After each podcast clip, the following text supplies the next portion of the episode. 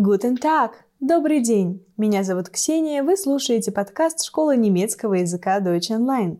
Приготовьтесь к путешествию. Сегодня мы отправимся на экскурсию по городу Марбург, узнаем его историю, какие волшебные тайны он скрывает, а также почему его называют слепым городом. Поехали!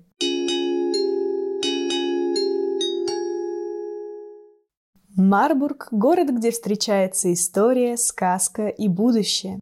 Он расположен в федеральной земле Гессен в самом центре страны. Его площадь составляет всего лишь 124,5 квадратных километра. Для сравнения скажу, что площадь Москвы равна 2561,5 квадратному километру. То есть в Москве поместилось бы около 20 Марбургов. В этом городе проживает около 70,5 тысяч человек. Плотность населения составляет всего 500 человек на квадратный километр. Снова обратимся к сравнению. В Москве на это же расстояние приходится около 5000 человек. Основан Марбург Марбург на рубеже XI и XII веков. Сперва это было небольшое укрепление границы на холме Шлосберг, но постепенно подножье холма также стало застраиваться. Сильному развитию и расширению города поспособствовало то, что с XII века здесь находилась резиденция ландграфов земли Гессен. Холмистая местность, старинная архитектура, лабиринт из узких многоуровневых каменных улочек – все это создает в Марбурге сказочную атмосферу. Кстати, о сказках. Именно с этим городом связана история самых знаменитых в мире сказочников братьев Гримм. Образование Вильгельм и Якоб Гримм получали в городе Марбург,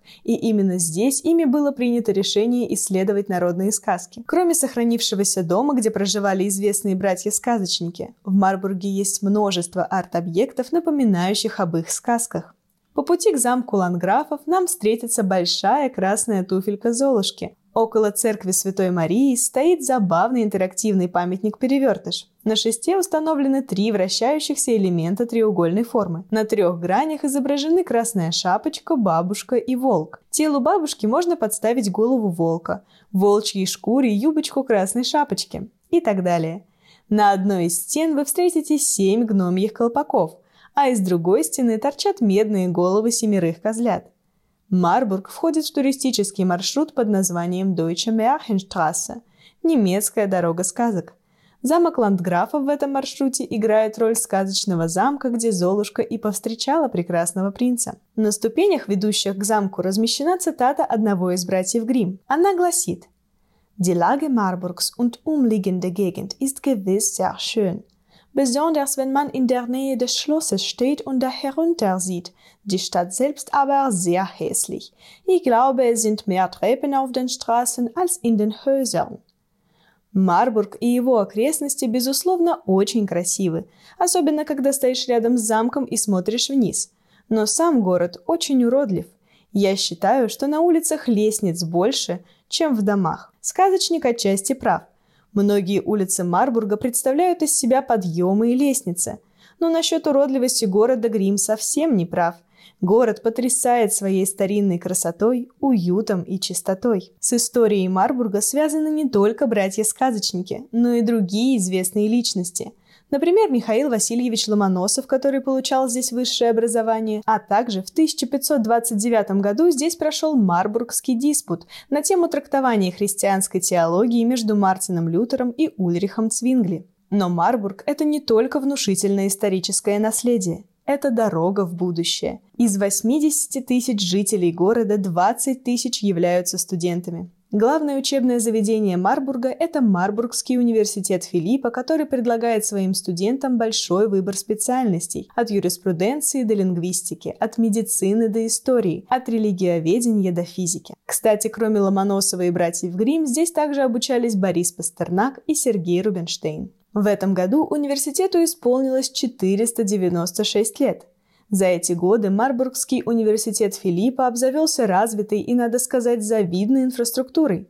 Студенты могут свободно посещать университетскую библиотеку, компьютерные и спортивные центры, стадион, волейбольные и теннисные корты, ботанический сад, а также записываться на всевозможные курсы. В Марбурге очень низкий уровень преступности и много развлечений для молодежи, что делает его приятным для посещения городом. А также Марбург называют столицей немецких слепых. Там находится учебное заведение для людей с нарушением зрения – Deutsche Blindenstudienanstalt. Здесь можно получить среднее и профессиональное образование. В этом учреждении также есть возможность развивать свои навыки. Хор, оркестр, спортивные секции, шахматные и театральные кружки – все это адаптировано для слабовидящих и слепых. В Deutsche Blindenstudienanstalt используется множество интересных технологий термочувствительная набухающая бумага, звуковой датчик для определения химических реакций, пластиковые модели, напечатанные на 3D-принтере и так далее. А во времена пандемии преподаватели рассылали студентам выпуклые модели диаграмм, текстов и изображений для продолжения обучения. Вся инфраструктура города приспособлена для комфортной жизни незрячих. Есть для них и множество развлечений школа верховой езды, гребли, скалолазания и так далее. Поэтому если в других городах слепой прохожий все-таки редкость, в Марбурге абсолютная норма. Ведь таким людям удобно и приятно гулять по этому городу. К слову, в Марбурге вы можете увидеть миниатюрные бронзовые модели главных достопримечательностей города, например, замка Марбург.